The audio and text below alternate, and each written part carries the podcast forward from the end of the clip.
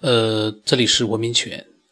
那么，因为在之前的节目里面，我曾经有两次提到过倪匡，因为倪匡是我心目当中的一个科幻大师，他的想象力和他在小说里面对这个空间的整个或者时间的一个，呃，他的一个描绘，我觉得那是我个人认为是无与伦比的，这绝对是个有才的一个，呃，大作家，我觉得。但是因为他所处的一个环境在香港，所以呢，在那样一个环境里面，他有这么多优秀的作品，但是呢，却未必呃获得了相应的一个名声。虽然说大家说他是香港的才子啊，或者说是写的武侠小说、科幻小说都是一流的，但是呢，也不过如此，他没有获得，就是说。他应该得到的那样的一个名望和地位，他写了那么多的作品，但是呢，就比不上我们，比如说呃，内地一些作家，他其实写的作品很少，可是 就那几部作品，就让他可以一辈子都是一个大作家。而倪匡一辈子写了那么多的作品，而且那些作品其实，呃，从科幻。或者说是从武侠的角度来说，都是一流的，但是，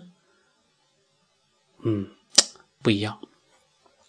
那么他这个都是叶归人的，可能是听到了有一期我讲到了倪匡，他就跟我说，他说倪匡大师的作品呢，每一个都让人印象深刻。他说有一集呢，就说头发的，大概说人类的鼻祖的头发是可可控的，能接受信号，可以让精神意志呢脱离身体。后来呢，人类在地球退化，头发就没用了。啊，难怪呢，他之前提到过头发，就这个爱好者，他说人类呢，开始的时候呢，常年发生战争，遥远星球的鼻祖呢，就打算来解救人类，脱离战争，派来了四个人，其个其中一个呢，说他既他讲的，既然人类的头发都没用了，那就全都剃光了，让他们自己去感悟吧。第二个呢，是一个老人说。他们应该把头发留下来，即使没有用了，这也是他们的根，让他们知道来自于哪里。第三个人呢，就说他要用仁慈、宽容和善良去感化人类。第四个人呢，拿着宝剑说：“我要他们相信我，谁不相信我，我就杀了谁。”然后他们四四个人呢，来到了地球，这就是代表着佛教、道教、基督教和伊斯兰教的四个人。呃，伊斯兰教就是杀人的这个教啊，我们不太清楚。然后呢，他说他觉得紫菱的想法呢，并没有怎么启发到他，他也是个人的想法，没有抱有偏见。他觉得黑不是一种色彩，他也说不上仅仅就是黑，不仅仅是代表一种颜色。呃，黑如果不是一个色彩，那么白是不是一个色彩呢？或者说红色是不是一个色彩呢？我觉得黑，呃，说不清楚。那么他说呢，有一期节目讲到，睡眠就是从有到无再到有，代表着清醒表示有，睡眠表示无，醒来呢又成了有。他说由此呢就联想到生死，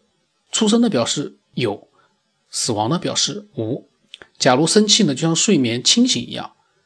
死亡无之后呢，应该也会有醒来的一刻，变成所谓的有。从出生的有到死亡的无。再联想到之后新生的有，整个过程就像是一个漫长的睡去与醒来。他说：“那么我们的一生是不是某种意义上的一天呢？”然后呢，比较可惜的就是他给我发了几十段语音，可是就失效了。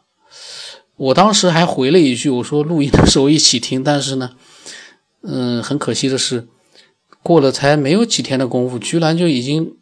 失效了这些语音，那么今天呢，他又给我发来了他的一些新的语音。有一次，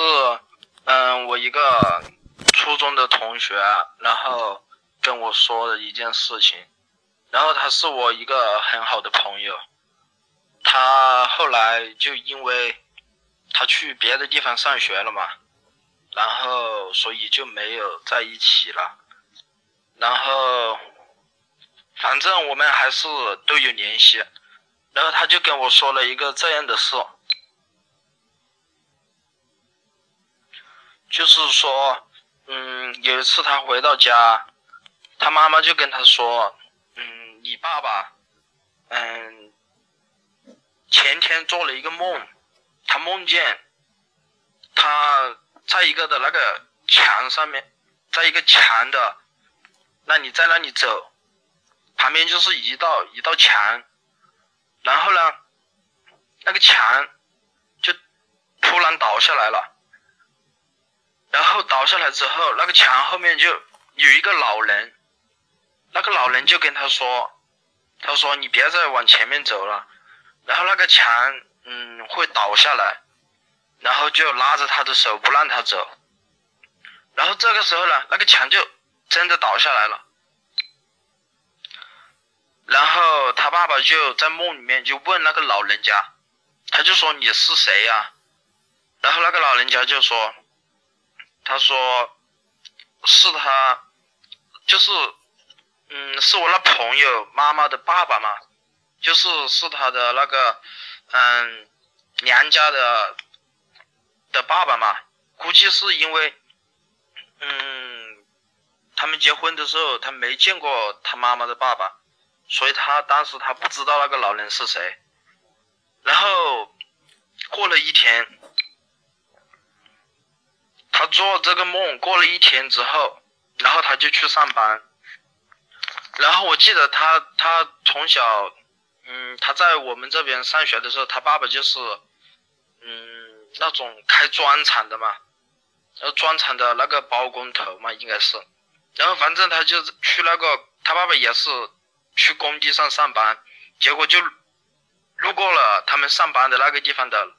那一道围墙。结果那一天呢，那个墙就真的倒下来了，然后幸好，嗯，他爸爸没有什么事，然后具体就是一个这样的经过，于是他就，他爸爸就把这个事情跟跟他妈妈说了，他妈妈就告诉了他，然后他那天跟我在聊的时候，也跟我提起了这个事，我就觉得这个事情，嗯，很离奇的。因为人都说这个怎么可能在梦里面，嗯，去在他那个他妈妈的爸爸应该是过世了吧？就是他外公嘛，他没跟我讲过世了没有，应该是过世了。然后一个过世的人怎么可能，通过这个梦去传达一点这个未来的这个这个信息呢？然后我觉得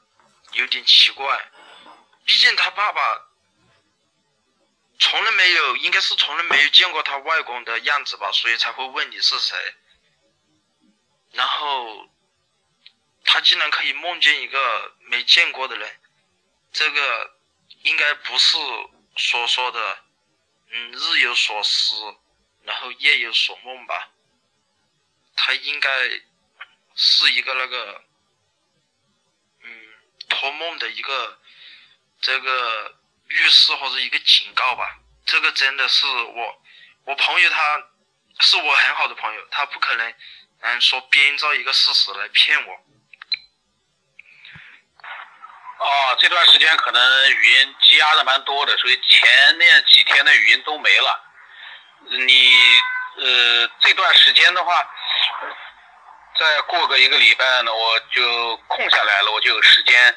及时的把它清理。那我嗯之前发的那些语音的那些嗯我同学跟我说的那些事情，我到时候找个时间编辑成文字呢。因为我这个普通话说的也不是很标准，然后我到时候还是发文字给你吧，然后。就估计把我的这个声音发到节目上，估计这个听众，估计啊，这个收听量估计都会好的呀。你的那段丢失的语音还不算太多，呃，你到时候反正有空。其实我觉得他的呃语音还是蛮有自己的特点的，我觉得还挺好听的。那么我突然之间我听他在讲。呃，他同学的那个，他爸爸就刚才讲的那个梦境，我突然想到了，我昨天晚上，呃，是做了一个梦，然后我醒来的时候呢，我一直在回忆那个梦里面的一些画面和情节。那个梦呢，是类似于是类似特工的梦。呃，那么这个里面，我为什么提到这个梦？我印象很深，因为里面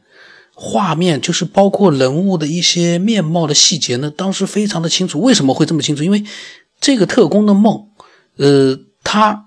在里面的每一个人的面部表情和他所说的话，都跟这个很多的一些，